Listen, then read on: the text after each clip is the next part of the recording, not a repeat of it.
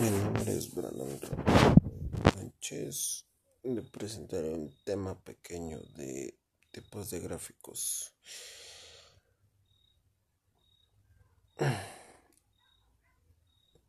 En la elección de un tipo de gráfico y configuración, para elegir un tipo de gráfico tenga en cuenta lo que desea que ilustre el gráfico. Cada tipo de gráfico y configuración resalta aspectos diferentes como por ejemplo gráficos de columnas.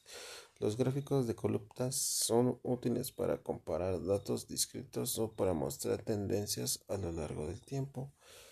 También como los gráficos de líneas, los gráficos de líneas son útiles para mostrar tendencias a lo largo del tiempo y comparar muchas series de datos. Gráficos circulares. Los gráficos circulares son útiles para resaltar proporciones. Los gráficos de barras los gráficos de barras son útiles para mostrar tendencias a lo largo del tiempo y trazar muchas series de datos. Gráficos de áreas. Los gráficos de áreas son útiles para resaltar la magnitud del cambio a lo largo del tiempo. Apiladas también se usan para mostrar la relación de las partes con el conjunto.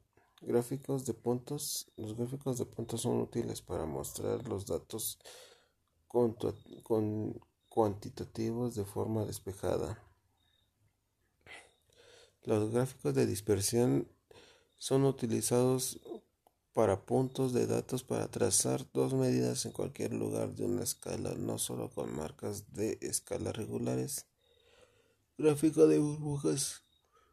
Como los gráficos de dispersión utilizan puntos de datos y burbujas para trazar medidas en cualquier lugar en una escala, el tamaño de la burbuja representa una tercera medida.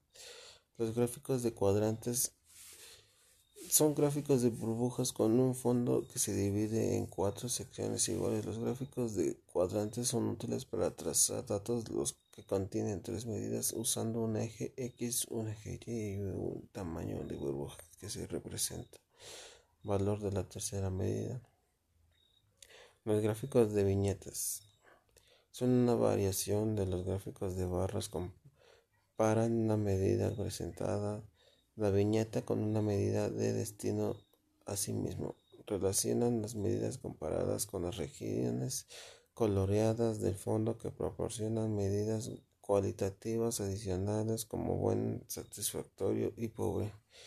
Gráficos de indicadores. Los gráficos de indicadores, también conocidos como gráficos de marcación o gráficos de velocímetro, utilizan agujas para mostrar información como una lectura en un marcador.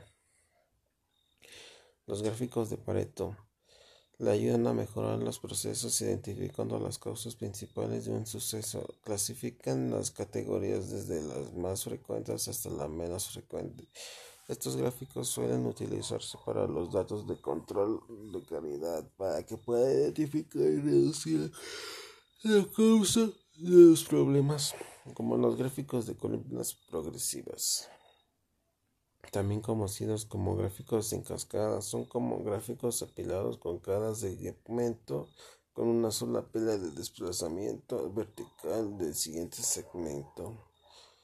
Micrográficos son versiones más pequeñas de gráficos de columnas, gráficos de barras y gráficos de líneas que pueden utilizar en tablas de referencias cruzadas y paneles de instrumentos. Incluyen micrográficos que cruz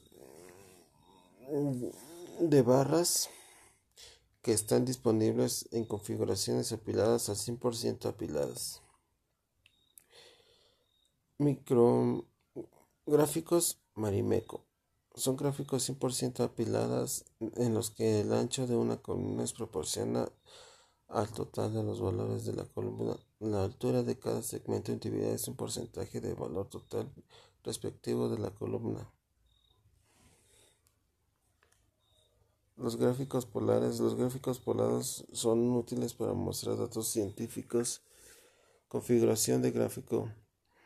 Tipo de agrupación de las columnas, barras, líneas y áreas de un gráfico. Algunos ejemplos son gráficos de una configuración estándar apilada y 100% apilada.